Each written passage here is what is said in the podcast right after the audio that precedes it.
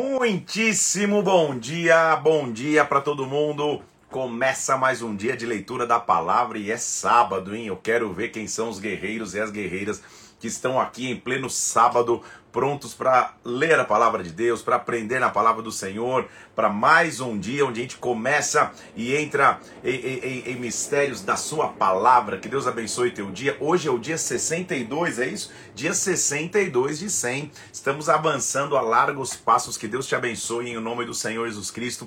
Que a glória dele venha sobre a tua vida. Que a gente aprenda muita, muito hoje na leitura do Evangelho. Vamos orar? Vamos pedir que o Espírito Santo venha sobre nós e que a glória de Deus fale conosco? Vamos orar. Pai, nós estamos na Sua palavra aqui hoje, Senhor, vivendo e dependendo. Por isso, vem sobre nós e manifesta a Tua glória, o Teu poder e a Tua unção.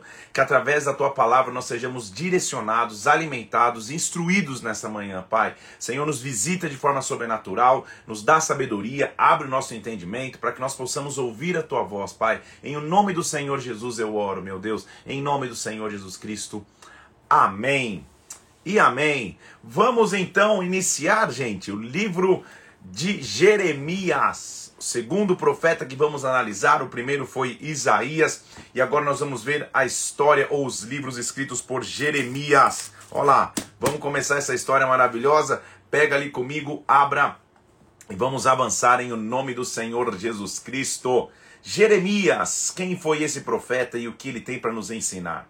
A primeira coisa que eu posso aprender sobre Jeremias, ou que eu posso mencionar sobre Jeremias, é a sua persistência.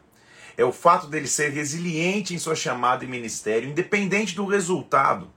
Nós já vimos que um profeta, eu já te falei que no, no, nos livros proféticos as características principais de um profeta é que ele confronta o povo com, dos seus pecados, ele alerta sobre os perigos de não ter aliança com Deus, ele oferece um caminho de redenção. A força da mensagem de Jeremias é o, o, a demonstração de arrependimento. Ou seja, a redenção virá através do arrependimento. Se não houver arrependimento, a, a, sentença é inevitável. Se não houver arrependimento, o cativeiro vai ser inevitável, o juízo vai ser inevitável. Jeremias, então, é um profeta da, da, da cidade levita de Anatote, ele profetiza e começa a profetizar na época do rei Josias.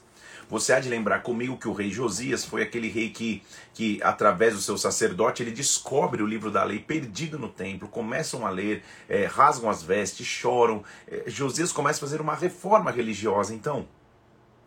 Porém, é, é, contudo, a sua reforma religiosa não perdura por gerações, os seus filhos, é, ao, ao assumirem o reinado em seu lugar, não continuam é, é, é, o, o, mesmo legado de reforma e de reconstrução religiosa. Então Jeremias começa nos dias de Josias a profetizar e continua. Deixa eu te mostrar os reis que ele, que ele, que ele, que ele vai aqui, só para você saber. Ó. Ele, ele profetizou. Ah, vou achar aqui onde eu anotei. Onde está? Aqui. Ele profetizou nos reinados de Josias, Jeoaquim, Jeconias e Zedequias. Então, Josias, Joaquim, Zeconias e Edequias. Josias foi um rei que tentou fazer reformas, mas os próximos reis seguintes foram reis que não, que não fizeram o que era correto aos olhos do Senhor. E Jeremias então se levanta como um profeta que prega o arrependimento, a mudança de caráter, a mudança de conduta. Porém, por que eu estou dizendo que ele é um, que ele é um, que ele é um exemplo para mim de persistência e eh, resiliência? Porque é, nunca, quase nunca, os clamores de Jeremias tiveram um resultado natural. Ou seja, não é que ele clamou e o povo se arrependeu, pelo contrário. Jeremias sofreu pessoalmente, fisicamente, os resultados de ser um cara tão incisivo no seu clamor e no, e, no, e no, seu alerta. Por vezes ele apanhou, por vezes fizeram tramas contra ele, por vezes ele passou coisas muitíssimo difíceis, mas ele não parava, porque Deus o havia chamado. A grande questão de Jeremias que é importante a gente entender é que Jeremias ele dá o foco no relacionamento individual, na devoção individual. Ou seja, cada indivíduo é responsável por se posicionar diante de Deus. Não é só a nação como um todo, a nação é composta de indivíduos. Então, se cada indivíduo se transforma, individualmente eles recebem salvação, individualmente eles recebem é, é, é, é perdão. Jeremias então mostra um coração extremamente compassivo com a nação. Apesar de ser duro o seu discurso, ele é totalmente compassivo. Tanto que, carinhosamente, muitas pessoas chamam Jeremias do profeta chorão. Porque por horas e por vezes ele chora pela nação, ele clama pela nação, ele geme pela nação. E, e, uma nação que não escutava, uma nação que não ouvia. Então, o que é importante aprender com Jeremias, nós hoje, ministros do Senhor, no, no, no, no ano de 2022? Primeiro, quem define a tua identidade ministerial é Deus e não quem te escuta. Se Jeremias deixasse sua identidade ministerial ser definida por quem o escutasse, ele ia achar que ele era o lixo. Porque, cara, tudo que eu tô falando ninguém escuta nada. Não, mas quem me define é Deus. Quem me chamou foi Deus. A mesma coisa, então, para nós hoje, ministros modernos do, do, do ano de 2022, o, o, princípio continua igual. Quem define a tua identidade ministerial é o Deus que te chamou para o ministério. Não são as pessoas que te escutam, senão você vai ser, vai, vai ser movido por um comentário elogioso que você tem um dia e por um hater que se levanta no outro dia, por alguém que fala, oh, que legal, e te elogia, por outro que fala, cara, imagina que. ou não fala nada. Então, como assim? Quem define a tua identidade é o Deus que te chamou. Não se mova pelos elogios, não se mova pelas críticas, mova-se pela chamada que Deus deu sobre ti. Isso Jeremias nos ensina. Subliminarmente, né, ocultamente nos ensina, porque eu vejo um cara que não desiste apesar de apanhar pelo ministério que ele executava. Então vamos lá, Jeremias capítulo 1, a vocação dele, como ele foi chamado. Jeremias capítulo 1, palavras de Jeremias, filho de Uquias, um dos sacerdotes da terra de Anatote, eu já te falei. Então, ele, é, Anatote é uma cidade levítica na região de Judá. Então, é, Jeremias é um profeta para Judá, tá? O reino continuava dividido, evidentemente, Israel e Judá. Ele profetiza para Judá. Na terra de Benjamim. A ele veio a palavra do Senhor nos dias de Josias, já te falei, filho de Amon, rei de Judá. Também nos dias de Joaquim, Josias e Zedequias. Filho de Josias, também até o final, o ano um décimo de Zedequias, filho de Josias, rei de Judá, até o quinto mês do exílio de Jerusalém. Então Jeremias começa profetizando nos dias de Josias, seu ministério vai até Zedequias e até o quinto mês de quando o exílio começou. Então ele vai profetizando, profetizando e, e, e, infelizmente, ou felizmente, porque Deus é um Deus de, de recomeço, o cativeiro re, efetivamente acontece. E aí, olha qual é a base da chamada de Jeremias. Esse versículo é tão simbólico e tão maravilhoso que, por exemplo, é o versículo que eu e, e, e, e minha esposa, a Mila, escolhemos para, para a, a, a maternidade, ou, ou, ou, lembrancinha de maternidade, ou para marcar o nascimento da nossa primogênita, nossa filha Isabela. Jeremias capítulo 1, versículo 4 e 5. A mim veio a palavra do Senhor dizendo: Antes que eu te formasse no ventre materno, eu te conheci. Antes que saísses da madre, te consagrei, te constituí profeta às nações. Então Deus chega a Jeremias e fala: Eu estou te dando identidade antes que você possa errar ou acertar, antes que você nascesse, eu já tinha um plano para você. Jeremias responde de imediato, porque sempre que Deus nos dá um propósito que parece muito grande, a gente responde com a nossa limitação. Jeremias fala, mas Senhor, versículo 6, eu não sei falar, eu não passo de uma criança. E o Senhor disse: Não diga eu não passo de uma criança, porque a todos a quem eu te enviar irás. Tudo que eu te mandar falarás, não temas diante deles, eu sou contigo para te livrar, diz o Senhor. Jeremias está ouvindo isso, o que ele não sabe talvez é que não temas, eu estou, é, é, eu estou diante deles, eu estou, eu vou te livrar. Não é diante dos inimigos, é diante do seu próprio povo. Deus tinha que prover livramento a ele. Então, estendeu-me a mão, Senhor, e tocou-me a boca. E disse: Eis que ponho na tua boca as minhas palavras. Ou seja, um profeta só pode falar se Deus tocou os seus lábios, se Deus é, é, é a, base, é, é a base das suas palavras.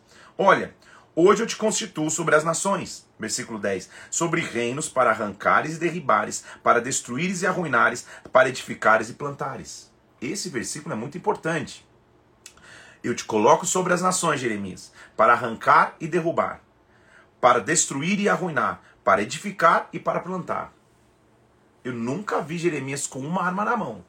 Espada, estilingue, espingarda, nunca ele teve nada na mão. Como que ele destruiu? Como que ele edificou e derrubou? Com a palavra. Então, a palavra de um profeta tem muito poder. Ela constrói e destrói. Ela edifica, ela derruba. Ela arranca, ela derriba. Ela destrói, ela ruína. Ou seja, a palavra profética baseada no Deus que tocou os seus lábios. Então não é a palavra de um profeta que está falando da, da, da, sua alma ou carne, é, é a palavra de um profeta que teve os seus lábios tocados pelo próprio Deus. Então a cena é essa, pensa comigo. Deus visita Jeremias, fala: Olha, antes que você saísse do ventre da tua mãe, eu já te chamei, te constituí profeta às nações. Ele fala: Senhor, mas eu não sou, eu não passo de criança. E Deus fala: Não fala que você é uma criança. Para quem eu mandar, você vai falar. Não tem mais gente dele, eu vou, ser, eu vou ser contigo, eu vou te proteger, vou te guardar. Você vai levantar, vai derrubar, babá. Aí ele fala: Jeremias, Jeremias devia estar com uma cara assim, tipo. Olha, eu queria fazer teatro logo de manhã. Devia estar assim. Sabe aquela cara de dúvida, sem compreensão? Deus fala, você não entendeu? Então vou, eu, eu, eu vou desenhar para você. Jeremias, esses, esses dois versículos são dos mais intrigantes e, e, e interessantes da palavra, porque veio a palavra do Senhor dizendo: Jeremias, então o que, que você vê? Ele respondeu: Eu vejo uma vara de amendoeira. O Senhor então disse: Você viu bem, porque eu velo pela minha palavra para cumprir. Você para para pensar e fala: Calma aí. O que ele viu já foi estranho, e a resposta foi mais estranha. Jeremias, o que, você viu? Ah, eu vi uma vara de amendoeira. Ah, então você viu bem. O que, que tem a ver? Ele está sendo chamado por Deus, ele vê uma vara de amendoeira. O que, que significa isso? Só, só é possível entender esse versículo aquele que já entende da história de Deus com Israel. E você que está aqui há 62 dias já conhece. Você há de lembrar comigo que em Números capítulo 17, Arão teve o seu sacerdócio questionado pelas outras tribos. Muitas pessoas diziam, não, mas quem. É, a gente também ouve de Deus, a gente também pode falar para o papai, quiser, e quiseram é, é, confrontar ou questionar a chamada de Arão. O que, que Deus diz a Moisés? Moisés, pega uma vara que represente cada tribo, coloque essas varas dentro da tenda do testemunho, da tenda da revelação. No dia seguinte, a vara que floresceu e dava amêndoas era a vara de Arão. Ou seja, vara de amendoeira significa Deus tem uma chamada para mim. Deus tem um propósito para mim. Por isso, quando Jeremias viu uma vara de amendoeira, Deus falou: Você viu bem, você viu perfeitamente, porque eu escolhi a tua vara aqui, Jeremias. Eu escolhi você. Você viu muito bem, porque eu velo sobre a minha palavra. O que é velar sobre a palavra? No original hebraico, shakad, velar é antecipar-se, ou seja, agir antes para que a palavra se cumpra, estar desperto, ou ser desperto pela palavra, estar alerta ou vigilante, cuidar com atenção. Então, velar pela palavra e falar, cara, ela tem que se cumprir. Eu vou cuidar dessa palavra, eu vou estar vigilante, eu vou estar alerta sobre ela. O próprio Senhor vela sobre a sua palavra. Ou seja, quando ele lança uma palavra sobre as nossas vidas, ele se antecipa, porque essa palavra vai cumprir. Quando ele lança uma palavra sobre as nossas vidas, ele, ele, ele, ele, ele nos desperta com essa palavra. Quando ele lança uma palavra sobre as nossas vidas, a gente fica vigilante, a gente fica atento. Então eu velo pela minha palavra. Então eu falei de novo, ok, primeiro ok, você tem uma chamada. Agora o que, que você está vendo? Eu estou te ensinando a ter visões. Deus está falando com o profeta Jeremias. Ah, eu estou vendo uma panela ao fogo, versículo 13, e a boca se inclina do norte. O Senhor falou: Ah, então você está vendo bem de novo, né? Só não falou isso, mas falou: Do norte vai se derramar o mal sobre os habitantes da terra. Panela ao fogo e a boca está se inclinando para o norte, é o símbolo, no norte ficava a Babilônia. Então, você viu bem, tem uma panela no fogo aí, ou seja, estou preparando algo que vem do norte, do norte vai vir o mal sobre os habitantes da terra. Então, eis que convoco todas as tribos do reino do norte, diz o Senhor, e virão. Cada reino porá o seu trono às, às portas de Jerusalém, contra os seus muros em redor contra toda a cidade. Pros, pronunciarei contra os moradores dessas minhas, essas minhas sentenças, por causa da, da malícia deles. Eles deixaram a mim, queimaram incenso a deuses, adoraram as obras das suas mãos. Você cinge os lombos, ou seja, se veste Diz tudo que eu te mandar, não te espante diante deles, para que eu não te infunda espanto na sua presença. Ou seja, vai e cumpre a tua missão. Vai e fala o que eu te mandar falar. Eis que eu ponho hoje. Te ponho por cidade fortificada, por coluna de ferro, por muros de bronze. Contra todo o país, contra os reis de Judá, contra os príncipes, contra os sacerdotes do seu povo. Se eu não me engano, esse versículo 19 também diz respeito a nossos filhos, mas agora já o novo Mateus. Pelejarão contra ti, mas não prevalecerão, porque eu sou contigo, diz o Senhor, para te livrar. Se levanta e vai. O que ele está dizendo, Jeremias, não é fácil. A caminhada de um profeta não é fácil. A caminhada de quem se levanta para falar a verdade do evangelho não é fácil, mas vai. É interessante notar que Jeremias vai sempre fazer o contraponto entre o amor de Deus e a rebeldia do povo, como Deus continua fiel. A mim veio a palavra do Senhor dizendo: Vai, versículo 2 do capítulo 2, clama aos ouvidos de Jerusalém. Clama e diz, dizendo assim: Assim diz o Senhor: Lembro-me de ti, da tua afeição quando era jovem, do teu amor quando noiva, e de que como me seguias no deserto, numa terra em que não se semeia. Eu lembro de como vocês me amavam. Deus, é, é ele está tentando, é, pelo caminho do amor, mostrar para Israel, para Israel não, para Judá, no caso, como eles estavam distantes de Deus. Pô, eu lembro de quando vocês estavam no deserto, numa terra que vocês não precisavam nem plantar, porque eu provia tudo para vocês. Israel, versículo 3, era consagrado ao Senhor, era a primícia das suas colheitas. Todos os que devoraram se faziam culpados, o mal vinha sobre eles, os que tentavam vir sobre Israel. Escute a palavra do Senhor, ó casa de Jacó, todas as famílias de Israel. Escuta, por que, que vocês estão nessa condição? Que injustiça, versículo 5. Acharam vossos pais em mim, para de mim se afastarem, indo após a nulidade dos ídolos e se tornando nulos eles mesmos. Tipo, que, que, onde eu errei com vocês? É mais ou menos isso. Que, que, que injustiça seus pais encontraram para que agora tá todo, mundo, todo mundo esteja servindo ídolos? Porque olha a, a, a, o desprezo e a rebeldia do povo. Olha o que Deus diz para eles no, no versículo 7. Eu vos introduzi numa terra fértil, para que vocês comessem o seu fruto e o seu bem mas depois de teres entrado nela, vós a contaminastes e da minha herança fizestes abominação. Isso é natureza humana, gente, e nós temos que aprender. Nosso amor a Deus, nossa busca a Deus, não é só esperando que Ele cumpra uma promessa, é principalmente depois que Ele a cumpre. Então, como se reage na, na, na resposta de uma oração, diz mais ainda do que como se reage no, no, no orar por algo. Quem ora por algo, obviamente, vai ter aliança com Deus. Senhor, eu clamo, a ti eu venho, eu jejuo, eu busco. Senhor, em ti espero, eu te amo. Pá, Aí Deus responde. Aí daqui a pouco, lentamente, ídolos vão começando a entrar, prioridades vão mudando, situações vão se transformando. E daqui a pouco Deus falando, calma aí, onde eu fui injusto com vocês? Eu os levei até uma terra, que uma terra fértil com alimento. Vocês, depois de terem comido, de entrado na terra, se contaminaram e agora estão em abominação. Os sacerdotes não disseram: Onde está o Senhor? Os que tratavam da lei já não me conheceram. Os pastores prevaricaram contra mim, versículo 8. Os profetas profetizaram por Baal e andaram atrás de coisas de nenhum proveito. A nação se desviou depois de ter entrado. Portanto, diz o Senhor, ainda pleitearei convosco, diz o Senhor, até com os filhos dos vossos filhos pleitearei. Ou seja, eu vou apresentar é, é, é, meu pleito, vou apresentar a minha causa, eu vou pleitear com vocês. Passe para as terras do mar do Chipre e olhem. Olhem os mensageiros de Queidar, atenta bem. Veja se jamais sucedeu coisa semelhante. Por que, que vocês estão abandonando a Deus? Olha que afirmação difícil, que mostra o clamor que Jeremias tinha e como Deus estava dizendo. Deus estava falando assim, versículo 11: Houve alguma nação que trocasse os seus deuses, posto que não eram deuses? Todavia, o meu povo trocou a sua glória por aquilo que é de nenhum proveito. Senhor, essa tem que ser a nossa oração, que eu nunca troque a sua glória por aquilo que não é de nenhum proveito. O Senhor está dizendo assim, cara, nem as outras nações que servem outros deuses, que na verdade não são deuses, eles não abandonam esses deuses. Não são deuses, mas eles são fiéis a esses deuses de letra minúscula aí. Agora vocês, vocês estão trocando a minha glória por coisas que não têm proveito, então fiquem espantados. Fiquem horrorizados. Fiquem estupefatos, diz o Senhor, versículo 12. Olha o 13. Dois males cometeu meu povo. Presta atenção nesse versículo. A mim me deixaram um manancial de águas vivas. Cavaram cisternas, cisternas rotas, que não retêm as águas. Este versículo resume aquele que leva uma vida sem propósito. Ele está dizendo: dois males cometeram. Primeiro, se afastaram de mim, já não estão no manancial, já não estão bebendo da, da fonte de Deus, já não estão tendo tempo com o Senhor, já não tendo vida de oração, vida de santidade, estão afastados de mim aí começam a construir poços.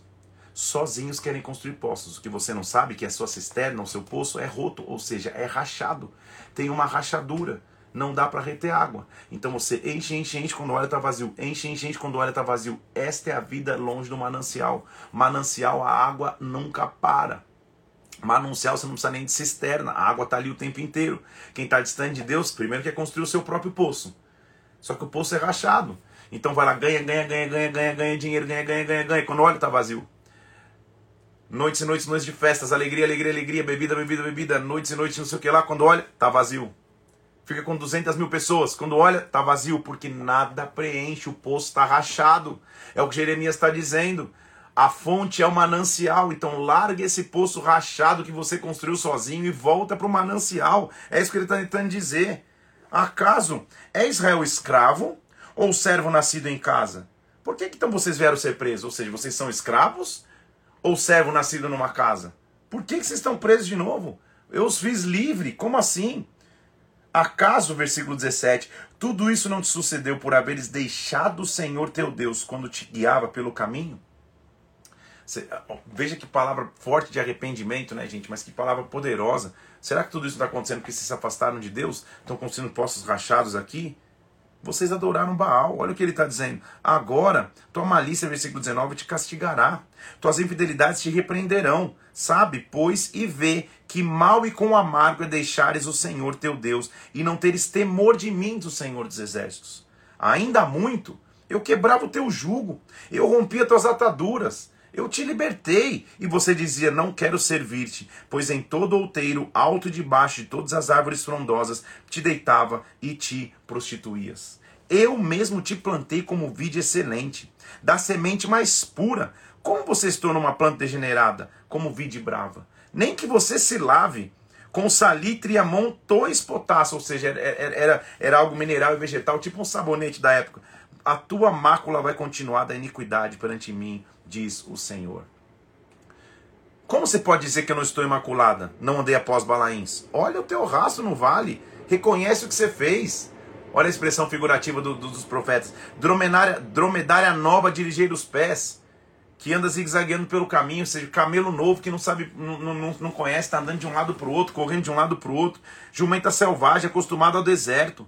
Que no ardor do cio sorve o vento quem, quem vai impedir de fazer o teu desejo? Olha o, que ele, olha, olha ao que ele compara. A pessoa que se entrega longe da aliança com Deus a um animal no cio, que quer cumprir só o seu desejo momentâneo sem pensar em qualquer consequência. Então o que ele está dizendo é: a base é plante-se junto ao manancial. Salmo 1 já começa falando isso. Bem-aventurado o homem que está plantado junto ao ribeiro de águas. O que ele está dizendo aqui, Jeremias, é: o mal começou quando você se afastou do manancial. Aí ficou construindo poço, o poço está rachado, não retém água. Enche, enche, enche, está vazio. Olha o que ele está dizendo no versículo 25. Como se envergonha o ladrão quando o apanham, assim se envergonham os da casa de Israel, ele, os seus reis, os seus príncipes, os seus sacerdotes, os seus profetas.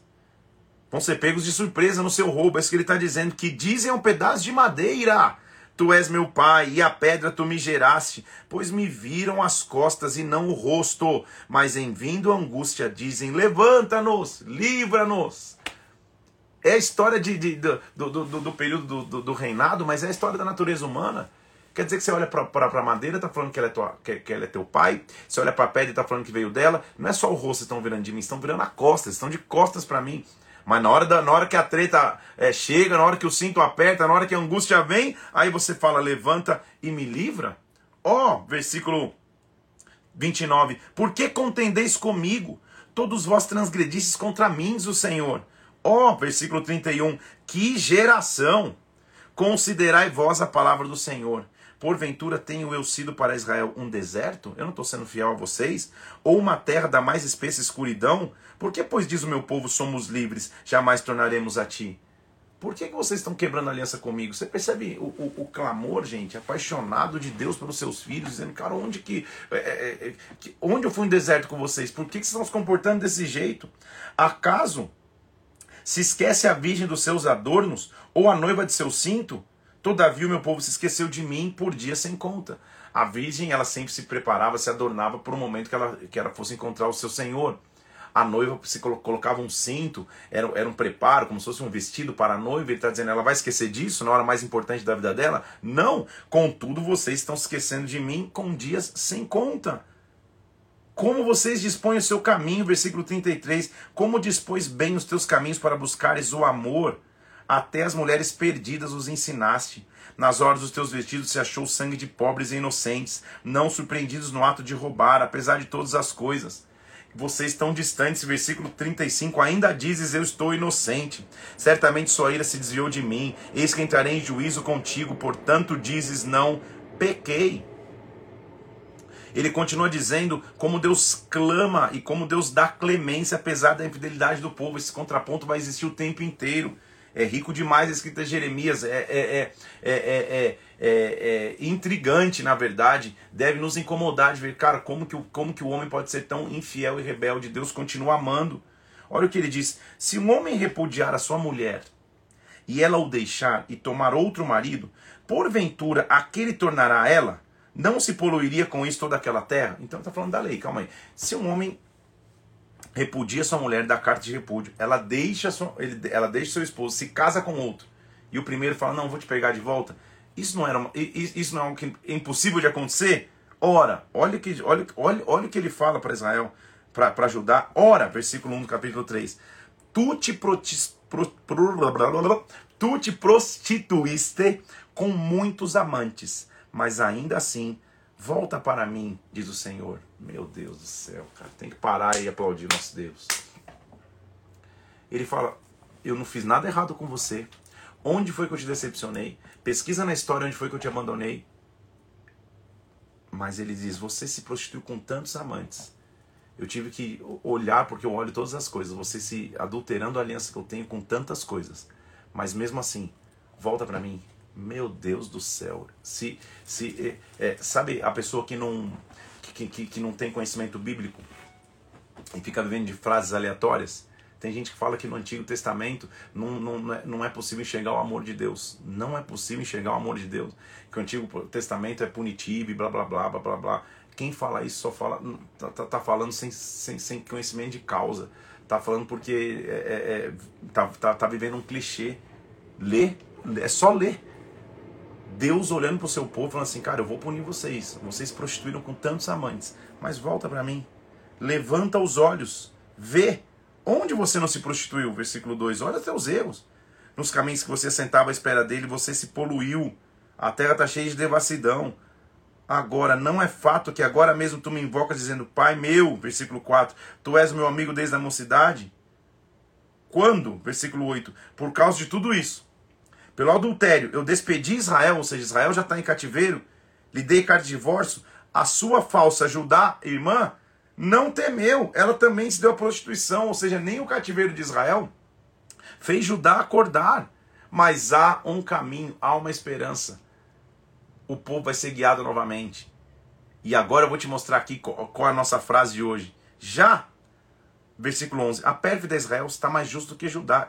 Israel foi pérfido, mas Judá está sendo mais pérfido ainda porque teve o, o, exemplo do cativeiro de Israel e poderia se arrepender e até agora não se arrependeu. Faz só uma coisa, versículo 13. Tão somente reconhece tua iniquidade. Reconhece que você transgrediu o Senhor, que você se prostituiu, que você não deu ouvido à minha voz. Se converta, convertei-vos, ó filhos rebeldes, diz o Senhor, porque eu sou o vosso esposo.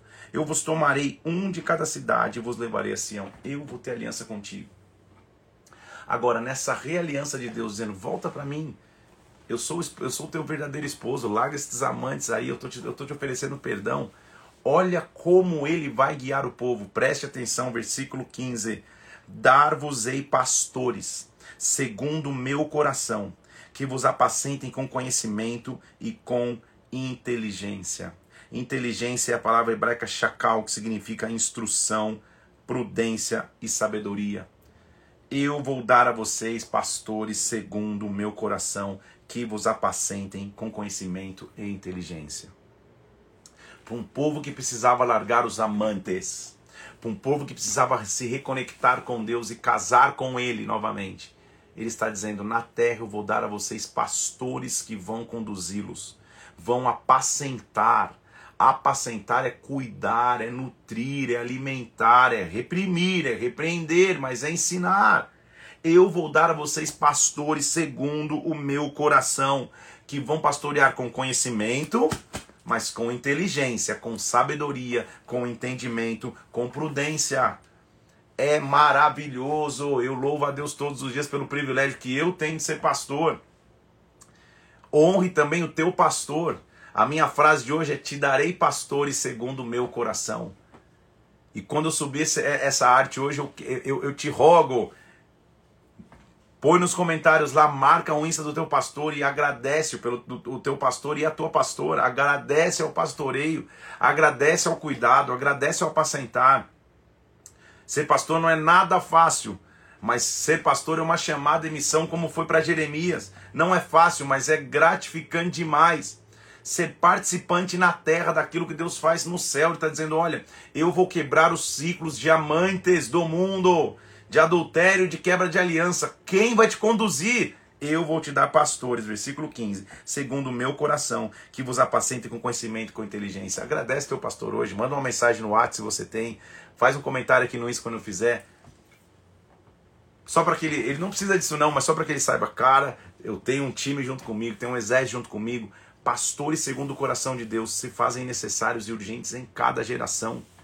E na geração que estamos vivendo, é necessário pastores segundo o coração de Deus, ou são necessários segundo o coração de Deus que pastores se levantem.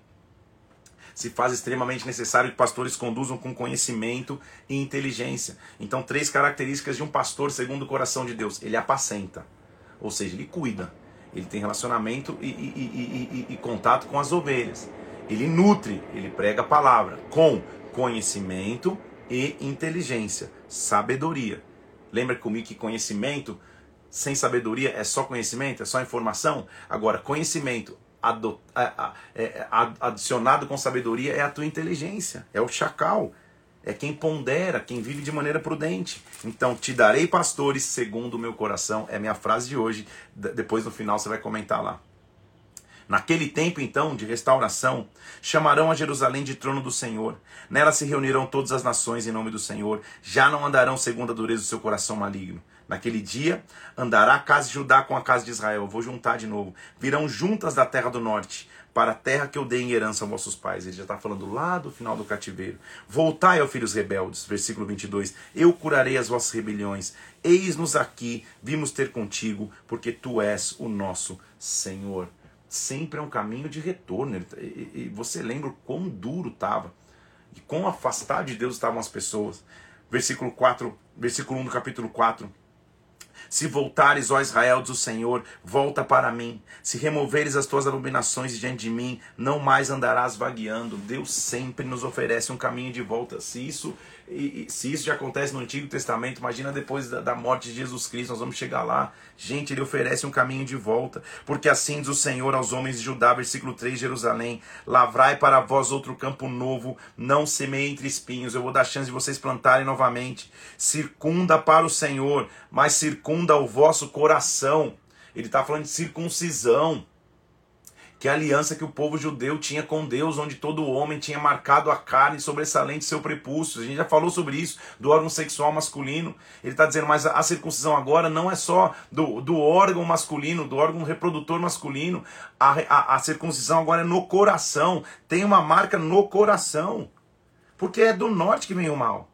Ele está avisando que o cativeiro vem. Anunciar em Judá, versículo 5. Toca a trombeta em Jerusalém. Arvorai bandeira rumo a Sião e fugir porque do norte vem um mal, versículo 6, uma grande destruição. O leão já subiu, um destruidor das nações, ele já se levantou. Versículo 13: Eis que sobe o destruidor como nuvens, seus carros como tempestade, seus cavalos são ligeiros como águia. Eles estão vindo. Lava o teu coração, capítulo é, é, 4, versículo 14. Lava o teu coração da malícia, ó Jerusalém, para que seja salva. Até quando hospedarás contigo teus maus pensamentos? Percebe como ele está anunciando que o cativeiro vem, mas como ele está dando a chance do povo se arrepender. Ele clama, independente do retorno. Olha só o que ele, ele, continua dizendo. É, porque assim diz o Senhor, versículo 27. Toda a terra será assolada porém eu não a consumirei todo. Vai ter um remanescente. Por isso a terra planteará, os céus acima se enegrecerão, porque falei, resolvi, não me arrependo, nem me retrato. Não tem como, o cativeiro vai acontecer. Mas você pode estar entre os remanescentes, é isso que ele está dizendo. Dai volta às ruas de Jerusalém, versículo 1 no capítulo 5. Vê agora, procure saber, busque pelas praças, vê se você acha alguém, se algum homem que pratique justiça, busque verdade e eu lhe perdoarei a ela. Ou seja, tá todo mundo é, é, corrompido. Dá uma volta na rua e tenta achar um pelo menos que tá bem, para que eu possa perdoar a iniquidade. Embora digam tão certo como vive o Senhor, certamente juram falso. Uau! Uau, Jeremias! Embora tenha tantas pessoas dizendo, não, tão certo como vive o Senhor, da boca para fora estão falando, mas o seu proceder é falso. Ah, Senhor, não é para a fidelidade que atentam os teus olhos? Tu os feriste e não lhe doeu. Consumiste-o e não quiseram receber disciplina. Endureceram o rosto mais que uma rocha, não quiseram voltar. Então, o que o Senhor vê é fidelidade, não são palavras. O que o Senhor vê é a fidelidade de atitude, de comportamento. E Jeremias está dizendo: o Senhor corrigiu, eles não quiseram disciplina, não quiseram voltar. Então, versículo 6: O leão do bosque os matará, o lobo do deserto os assolará, o leopardo está à espreita. De novo, vai vir o cativeiro. Como vendo isso te perdoaria as suas perfídias, suas, seus erros, sua, sua quebra de aliança com Deus? Como que eu perdoaria, diz o Senhor? Então, deixaria, versículo 9, deixaria eu de castigar essas coisas, diz o Senhor, ou não me enviaria de uma nação como essa? Não adianta você depois pedir explicação por que do cativeiro. Como que eu vou deixar de agir? Portanto, assim diz o Senhor. Olha o versículo 13. Deixa eu ler o 13. O 11. Perfidamente se houveram contra mim, casa de Israel e casa de Judá. Perfídia é a raiz da palavra apostasia ou infidelidade, frieza espiritual, infidelidade de relacionamento. Até os profetas, versículo 13, não passam de vento. A palavra não está com eles. Suas ameaças se cumprirão contra eles mesmos. Porque o que acontecia naquela época, o contexto histórico, é que havia muitos profetas profetizando que a Babilônia ia ser dissolvida, que o cativeiro não ia acontecer. E estavam dizendo, não, não tem nada demais, não, tá tudo tranquilo. E, e, e Jeremias está dizendo, não, o cativeiro vai acontecer. Tem que haver arrependimento. Então havia muitos profetas querendo vender facilidade. Ele está dizendo, portanto, assim diz o Senhor Deus dos Exércitos, para os profetas. Visto, versículo 14: Visto que proferiram eles tais palavras, eis que converterei em fogo as minhas palavras na tua boca, e este povo será lenha, eles vão ser consumidos. Sempre que há o falso profeta, Deus vai levantar em fogo um profeta verdadeiro, como Jeremias, dizendo: Olha, as tuas palavras vão ser fogo. E, infelizmente, o povo vai ser como lenha. Contudo, versículo 18: Eu não vou destruí-los de todo, vai sobrar um remanescente. Escutem, versículo 21. Povo insensato, sem entendimento. Vocês têm olhos e não veem, têm ouvidos e não escutam. Este povo, versículo 23, é de coração rebelde, contumaz. Não castigaria, versículo 29, eu estas coisas? Não me enviaria de uma nação como essa? Coisa espantosa e horrenda está se fazendo na terra. Os profetas profetizam falsamente. Os sacerdotes dominam de mão dadas com eles. E é o que deseja o meu povo. Por que fareis? Porém, que fareis quando essas coisas chegarem ao seu fim? Fujam, versículo 1 do capítulo 6. Filhos de Benjamim, toquem a trombeta, porque vem um grande mal do norte, uma grande calamidade a formosa e delicada filha de Sião eu deixarei em ruínas. O profeta fala a verdade. E a gente sabe historicamente que aconteceu. Então ele está alertando para ver se pelo menos alguns se arrependiam. Assim diz o Senhor. Contraia, cortai árvores, levantai tranqueiras contra Jerusalém, essa cidade vai ser punida, só opressão há no meio dela. Ele vai vir, e qual que é a razão? Você fala, meu Deus, por que que, por quê? Olha o que ele diz, o que vai acontecer com vocês. Eu estou cheio da ira do Senhor, estou cansado de a conter. Versículo 11. Derramarei sobre crianças, jovens, maridos, mulheres, velhos. As casas vão passar a outros, os campos e as mulheres também. Eu estenderei a mão contra os habitantes da terra, o menor deles até o maior. Por quê? Por que o cativeiro está acontecendo? Porque desde o menor deles até o maior, cada um se dá à ganância, tanto o profeta como o sacerdote usam de falsidade curam superficialmente a ferida do meu povo e dizem paz, paz, quando na verdade não há paz. Por que, que ele está dizendo que ele precisa de levantar pastores segundo o coração de Deus? Porque há pessoas que estão querendo pregar facilidade quando na verdade tinha que ser arrependimento. Que estão querendo aguar o evangelho, colocar uma aguinha com açúcar e dizer, não, não é bem assim, é amor, é não sei o que, calma aí se não houver comportamento de, de, de, correção, de santidade diante de Deus, não adianta pregar facilidade. O evangelho não é um negócio para facilidade. A aliança é o que você paga o preço para ter. A tua salvação foi dada por Cristo na cruz, mas como que você trabalha a tua salvação? Como que você honra justamente o sacrifício de cruz de Jesus Cristo? É isso que ele está dizendo aqui para o povo. Não tinha Jesus antes, mas ele estava dizendo: calma aí, os profetas estão falando que tem paz e não tem paz coisa nenhuma. Eles vão ser envergonhados porque cometem abominação sem sentir isso. Também pus atalaia sobre vós, versículo 17. Estejam atentos ao som da trombeta, mas ele diz: Ah, não escutaremos. Eu coloquei atalaias para avisar se o inimigo vem, eles não estão enxergando. Então, eis que vem um povo do norte, versículo 22. Uma grande nação se levanta. Trazem arco, trazem dardo, são cruéis, não usam de misericórdia. Está vindo o opressor, está vindo aquele que vai levá-los cativo. Agora, Jeremias está tentando analisar qual o seu trabalho, e por isso que eu digo que ele é um exemplo de resiliência. Versículo 27. Assim como acrisolador, te estabeleci entre o meu povo. Deus está falando para ele. Acrisolador é o cara que, que peneira as pedras preciosas, peneira os, os, os, os, metais preciosos, ouro e etc. Então, assim como aquele que, que, que peneira para que as impurezas vão embora, assim eu te fiz. Só que, versículo 28, todos eles são os mais rebeldes, andam espalhando calúnia, são bronze e ferro, são todos corruptores.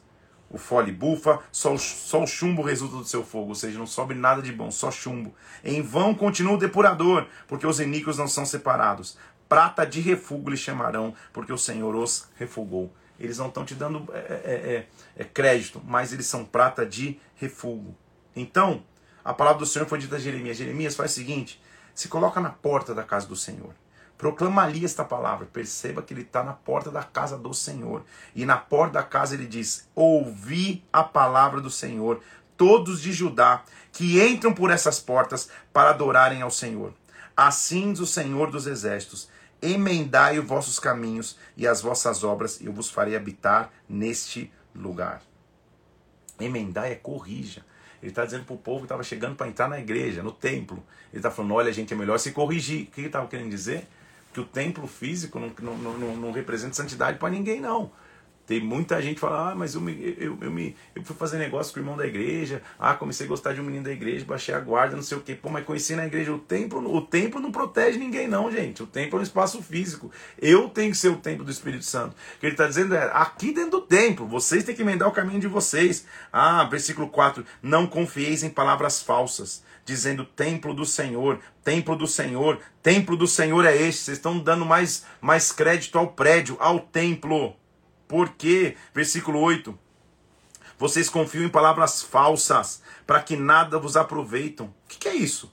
Vocês furtam, versículo 9, matam, cometem adultério, juram falsamente, queimam incenso a Baal, andam após outros deuses. Depois vocês fazem tudo isso, vocês vêm, se colocam diante de mim nesta casa, que se chama pelo meu nome, e dizem: Nós estamos salvos, só para continuar a praticar mais abominações. Meu Deus do céu! O que ele está dizendo é: Vamos falar trazer para o dia de hoje? Ô galera, ele está falando: Não importa o que você vem de domingo falar no culto, importa o que você faz de segunda a sábado. É isso que ele está falando. Quer dizer que vocês vão aí, se prostituem, queimam incenso a Baal, juram falsamente, furtam, matam e chegam aqui no templo Ah, Senhor, nós estamos na casa do teu nome. O que, que, que, vocês estão pensando? É o que Jeremias está dizendo. Então, não é, é de domingo ali, com as mãos levantadas ao céu adorando, que você prova a tua fidelidade a Deus. Ali é a tua adoração, Senhor. A tua fidelidade é no dia a dia, é isso que ele está dizendo. Será essa casa, versículo 11, que se chama pelo meu nome um covil de salteadores aos vossos olhos? Vocês estão, esse é desonra? Você acha que é um covil de salteador, de ladrão? Esta é a casa que se chama pelo nome do Senhor?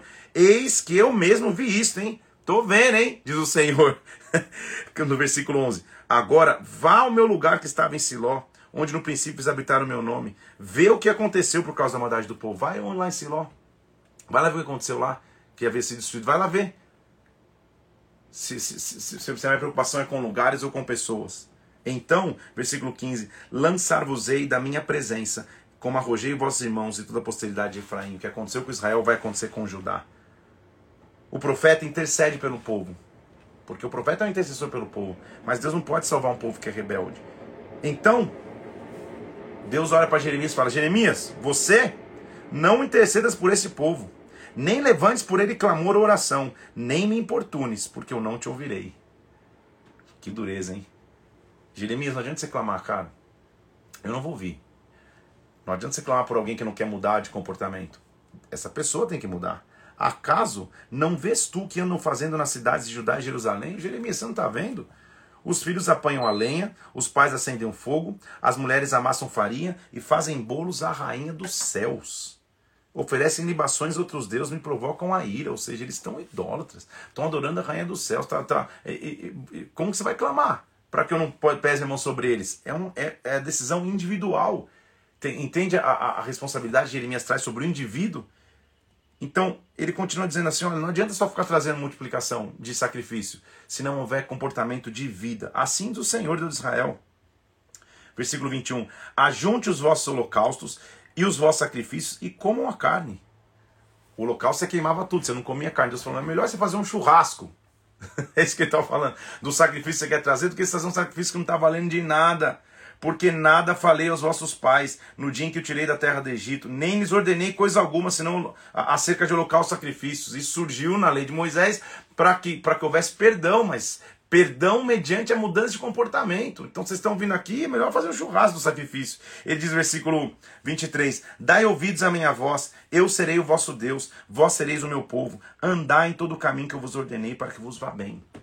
O real sacrifício, então, é obedecer, ouvir e obedecer a voz de Deus. É isso que ele está dizendo. Isso aqui é Antigo Testamento. Mesma coisa no Novo, é ouvir a voz de Deus. Eu escuto a voz do Pai e eu, e eu vou, eu faço só o, que, só o que o Pai faz. Eu vou debaixo do seu comando. Então Judá, versículo 29, corta os teus cabelos consagrados, que era o símbolo de, de, de, de, de aliança, lembra o narizereado? Corta os teus cabelos sagrados, Jerusalém, e ponha-te prantear sobre os altos desnudos, rapa a cabeça, se arrepende, porque já o Senhor rejeitou, desamparou a geração, objeto do seu furor, porque os filhos de Judá fizeram que era mal perante mim. Diz o Senhor, puseram seus ídolos abomináveis na casa que se chama pelo meu nome, para a contaminarem. Vai vir o inimigo, versículo 8. Naquele tempo, diz o Senhor, lançarão para fora da sua sepultura os ossos dos reis, dos príncipes de Judá, ossos dos sacerdotes, dos profetas, eu vou os espalhar. Escolherão antes a morte do que a vida. Os que restarem dessa raça malvada, para onde o disperseis o Senhor dos Exércitos. Não vai ser um tempo fácil. Assim diz o Senhor. Versículo 4. Quando caem os homens, não se torna a levantar? Quando alguém se desvia do caminho, não torna a voltar? Quando alguém cai, não é normal se levantar? Por que, pois, o povo de Jerusalém se desvia, apostatando continuamente, persiste no engano e não quer voltar? Senhor, que nós não sejamos assim. Porque essa é a natureza humana, não fica lendo não e falando, nossa, que povo, não sei o quê. Não sejamos assim. Que a gente não seja teimoso ao ponto de esquecer das alianças que temos com Deus. Olha o que ele está dizendo. Portanto, os sacerdotes estão usando de falsidade e olha o que os sacerdotes estão fazendo. Curam, versículo 11, superficialmente a ferida do meu povo, dizendo paz, paz, quando não há paz. Serão envergonhados porque cometem abominação sem sentir vergonha. Nem sabem o que é envergonhar-se, ou seja, estão, estão aguando o evangelho. Cuidado! Evangelho quando vem de facilidade não é tanto não é, não é, não é evangelho genuíno, não. É, é, cura, é cura superficial de ferida, é um metiolate, mas que não cuida da infecção. Metiolate é da minha geração, você nem sabe o que eu estou dizendo. Quem nunca gritou com metiolate que atire a primeira pedra. Então lá vem ele dizendo: Olha, o profeta está desesperado, falando: Senhor, versículo 18: Se eu pudesse consolar-me na minha tristeza, meu coração desfalece dentro de mim. Lembra que eu falei que ele é um profeta chorão? Eis a voz do clamor da filha do meu povo, não está o Senhor em Sião. Cara, se eu pudesse, eu estou desfalecido, estou chorando de ver. Passou a cega, acabou o verão. Nós não estamos salvos. Estou quebrantado pela ferida do meu povo. Estou de luto. O espanto se apoderou de mim. Tá difícil. É duro, mas olha o que ele vai lembrar. Acaso, versículo 22, não há bálsamo em Gileade? Não há lá médico? Por que não se realizou a cura da filha do meu povo? Gileade era uma região que produzia um, um, um bálsamo, um óleo curador. Ele está dizendo, por que, por que, que esse óleo de cura não vem? Então o clamor pelo bálsamo de Gileade é um clamor por Jesus Cristo. Por acaso não vai vir alguém com a cura definitiva? Prover a Deus a minha cabeça se tornasse em águas, meus olhos em fonte de lágrimas. Então choraria de dia e de noite os mortos da filha do meu povo. Ele está chorando pelo povo. Ele é um intercessor, ele é um profeta chorão. Ele chora. Então, assim do Senhor dos Exércitos. Eles vivem no meio da falsidade, versículo 6. Vamos ler o, o, o o 5, cada um zomba do seu próximo, não falam a verdade. Versículo 6, vivem na falsidade, pela falsidade recusam-se me conhecer, diz o Senhor. Então assim do Senhor, eu os acrisolarei. Prata de novo, né? Como, como, como você peneira, eu vou peneirar vocês, eu vou os provar. Porque de outra maneira procederia eu com a filha do meu povo. Flecha mortífera é a língua deles, falam engano. Acaso, versículo 9, por essas coisas eu não os castigaria? Senhor, eu não me vingaria de uma nação como essa, ele está dizendo. Farei de Jerusalém, versículo 11, montões de ruínas, moradas de chacais, cidades de Judá será uma assolação, vão ficar desabitada. Assim diz o Senhor, versículo 23. Não se glorie o sábio na sua sabedoria, nem o forte na sua força, nem o rico nas suas riquezas. Não confie em você mesmo, mas o que se gloriar, glorie-se nisso, em me conhecer e saber que eu sou o Senhor, faço misericórdia, juízo e justiça na terra, porque dessas coisas me agrado, diz o Senhor. Não confie em você mesmo, glorie-se em conhecer o Senhor. Olha o contraste no capítulo 10 entre o Senhor e os ídolos. Assim diz o Senhor, versículo 2 do capítulo 10: Não aprendais o caminho dos gentios, nem vos espanteis com os sinais dos céus, porque com eles os gentios se atemorizam. Ou seja, não fica olhando para o céu, porque naquela época, desde aquela época, queria se ler os astros, os céus, o papapá. Não é no céu que você vai achar a sua direção, olhando no céu físico natural. Isso é caminho de gentil, porque os costumes do povo são, dos povos são vaidade. Vaidade, já aprendeu comigo, que é passageiro, eles passam. Pois cortam do bosque um madeiro, obra das mãos do artífice com machado, com prata e ouro o enfeitam, com pregos e martelo fixam para que não oscile. Está falando de, de, de altares que se faziam, cortavam-se madeiras de bosses, colocavam-se apetrechos ali em cima, para ali ser um símbolo de adoração. Ídolos são como um espantalho, olha o versículo 5, em pepinal.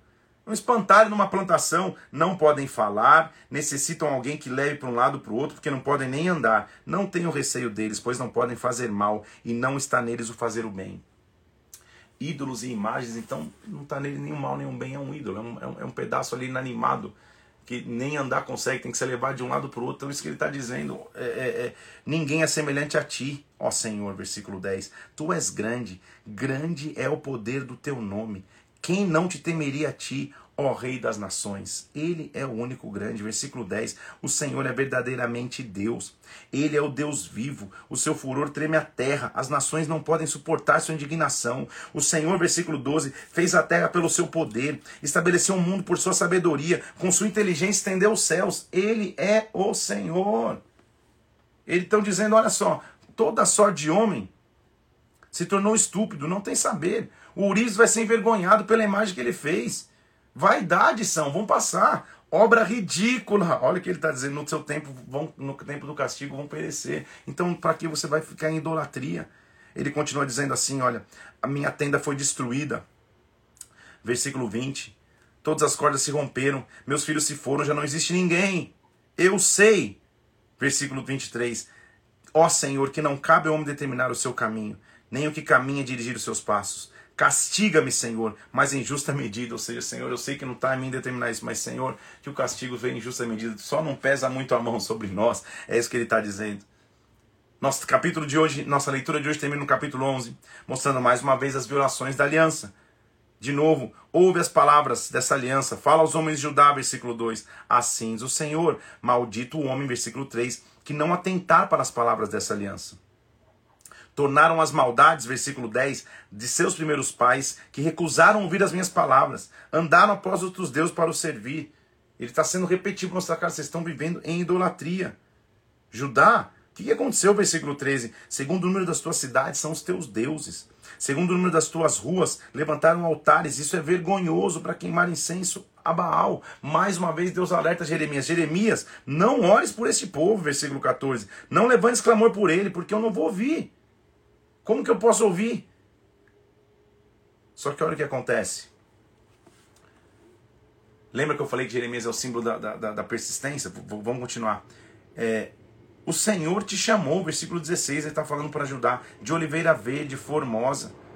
Agora a voz de grande tumulto acendeu o fogo ao redor dela e consumiu seus ramos porque o Senhor dos Exércitos que te plantou pronunciou contra ti o mal, pela maldade que a casa de Israel e a casa de Judá fizeram, as mesmas fizeram, queimando incenso para Baal. O Senhor me fez saber isso, e eu soube. E me fizeram ver as suas maquinações. Jeremias vai mostrar que ele vai descobrir maquinações ou artimanhas e conspirações contra ele. Porque o que, que, era melhor para o povo? Se arrepender ou matar ou tentar matar o profeta que pregava arrependimento, porque todos os estavam dizendo que era paz. Então, pregar a verdade muitas vezes vai gerar perseguição. Mas lembre que eu te disse que a identidade de Jeremias era dada por Deus e não por aqueles que o escutavam. Então lá vem ele dizendo: Eu era manso como um cordeiro, que é levado ao matadouro, porque eu não sabia que tramavam projetos contra mim, dizendo: Destruamos a árvore com seu fruto, vamos cortá-la da terra do vivente. Tinha uma conspiração contra mim, mas ó Senhor dos exércitos, justo juiz, versículo 20, que provas o mais íntimo do coração, veja eu a tua vingança sobre eles, pois a ti rebelei a minha causa. Porque assim diz o Senhor acerca dos homens de Anatote, que procuram a tua morte e dizem: Não profetize em nome do Senhor, para que não morras. Essa era a ameaça. Para de profetizar, senão você vai morrer. Sim, assim diz o Senhor. Eis que eu os punirei. Os jovens morrerão à espada, os filhos e filhas morrerão de fome. Jeremias, só se preocupe em continuar a essência do teu ministério. Só preocupe em continuar a tua missão. Mesmo com ameaças. Mesmo com, com ameaças dizendo, para de profetizar. Senão, se você continuar profetizando, a gente te mata. Eu vou cuidar de você. Que Deus levante em nossa geração homens segundo o coração de Deus. Mulheres segundo o coração de Deus. Te darei pastores segundo o meu coração. Essa é a nossa frase de hoje. Eu quero te pedir, assim que eu terminar agora, eu vou subir essa live. Eu vou subir um carrossel de imagens ali de pastores com ovelhas. Toma um tempo, entra no comentário ali e comenta marca o teu pastor, reconhece é, é, o quanto ele tem sido um homem, uma mulher de Deus na tua vida, teu pastor e a tua pastora, que tem cuidado de você, tem, tem, tem te conduzido segundo o coração de Deus. Porque isso é, esse é o maior benefício que a gente pode ter, pessoas que vão apacentar, que é cuidar, nutrir, direcionar, reprimir, mas conduzir segundo o coração de Deus. Jeremias estava se levantando como alguém na nação, até uma artimanha vindo contra ele. Será que esse povo conseguirá matar Jeremias? cenas do próximo capítulo. Veremos na segunda-feira, às 7 horas da manhã. Que você tenha um sábado muito abençoado. Que Deus te abençoe demais. Vou te fazer um, dois convites aqui. Amanhã tem culto na Bola de Neve de Brasília. Se você é daqui de Brasília ou não ou, ou não está em nenhuma igreja, assiste online ou então vem na igreja de Brasília. Só que hoje ainda, eu estou saindo, terminando agora, Tô correndo para o aeroporto, porque hoje ainda eu vou pregar no, no, no congresso do, do Ministério Boas-Vindas na Bola de Neve sede em São Paulo, na rua Turiaçu 734. Então tô voando, literalmente voando pelo aeroporto para de lá voar para São Paulo agora. E daqui a pouco tô aí, à tarde eu prego aí no congresso do Boas-Vindas. E, só que amanhã eu já estou no culto aqui de novo em Brasília. Então, o fogo literalmente nunca dorme. Que você tenha um fim de semana muito abençoado. Que a glória de Deus venha sobre a tua vida que o Espírito Santo te invada, que a glória dele te, te, te, te abrace em nome de Jesus. Vou dar a vocês pastores segundo o coração de Deus. Vou subir agora a arte, comenta lá, que Deus te abençoe em o nome do Senhor Jesus. Fique na paz de Cristo e até sábado às 7 horas da manhã. Hoje à tarde, é, eu não sei que horas que eu prego, acho que a, a partir das duas tem congresso, não é isso? O pessoal que, que puder me falar aí, vai lá, acho que vai, vai dar para fazer inscrição na porta. É um congresso do Ministério Boas-Vindas, mas Deus, Deus deu uma palavra aqui que vai marcar tua vida hoje à tarde aí em São Paulo. Hoje saindo aqui de Brasília, indo para São Paulo pregar, mas amanhã, já aqui em Brasília de novo, tem culto aqui, 10 da manhã e 19 horas. Deus te abençoe, um abraço e até segunda-feira aqui de novo às sete da manhã. Deus te abençoe, não pare de avançar. Dar-vos-ei pastores segundo o meu coração. Deus te abençoe.